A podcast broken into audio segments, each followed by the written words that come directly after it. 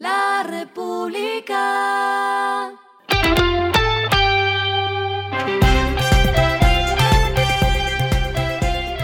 Al final de la jornada, esto es lo que debes saber sobre el comportamiento de los negocios, las finanzas y la economía. Las movidas de hoy fueron.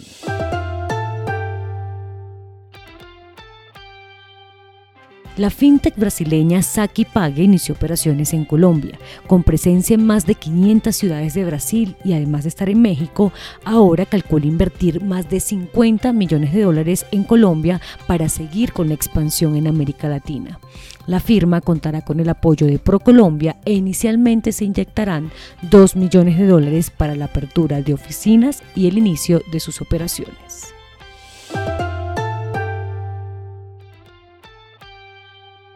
Las plataformas digitales New Home y lo que necesito.co cerraron un convenio para simplificar y agilizar el proceso de preaprobación de créditos hipotecarios de los usuarios que quieran comprar una de las más de 30.000 viviendas que se ofrecen en el portafolio inmobiliario de New Home.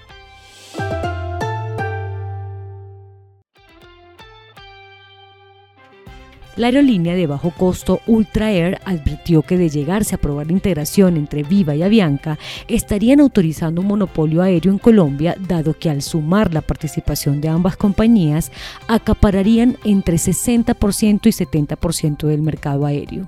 Esta concentración de mercado se da en términos de rutas, de pasajeros transportados y de espacios aéreos para operar en los aeropuertos.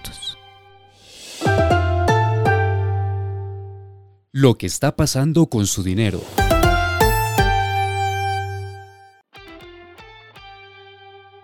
Este jueves primero de septiembre, las personas naturales que quieran invertir en acciones del grupo ISA lo podrán hacer en sus celulares a través de la plataforma TRI sin necesidad de pagar comisión. Esta medida solo estará habilitada ese día y el monto máximo de inversión que se tiene es de 5 millones de pesos.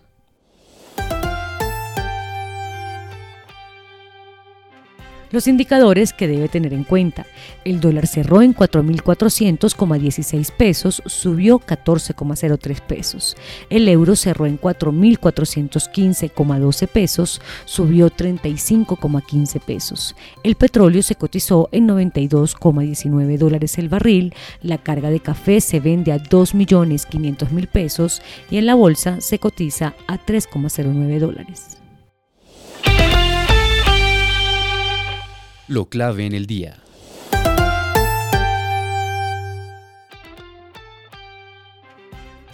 Esta tarde el gobierno rompió el silencio frente al tema de las invasiones de terrenos que se están dando sobre todo en Cauca y Valle del Cauca.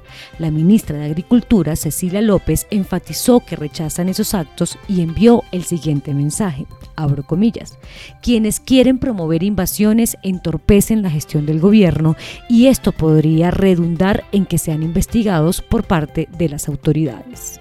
Cierro comillas.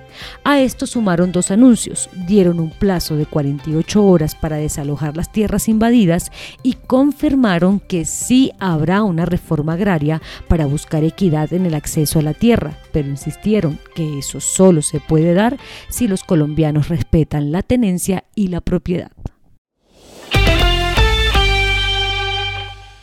A esta hora en el mundo.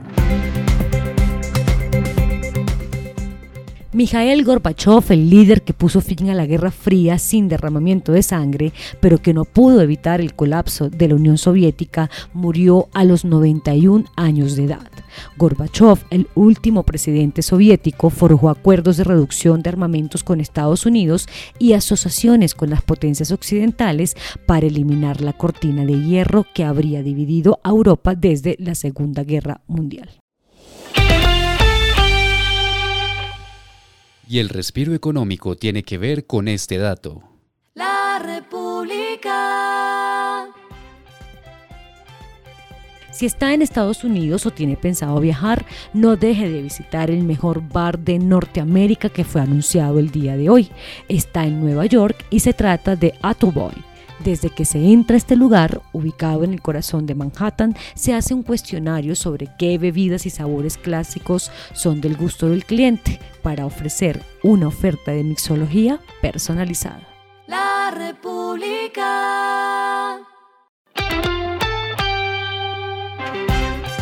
Y finalizamos con el editorial de mañana, un seguro que necesita una verdadera cirugía.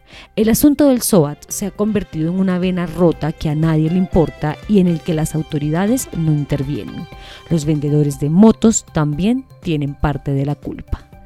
Esto fue Regresando a casa con Vanessa Pérez.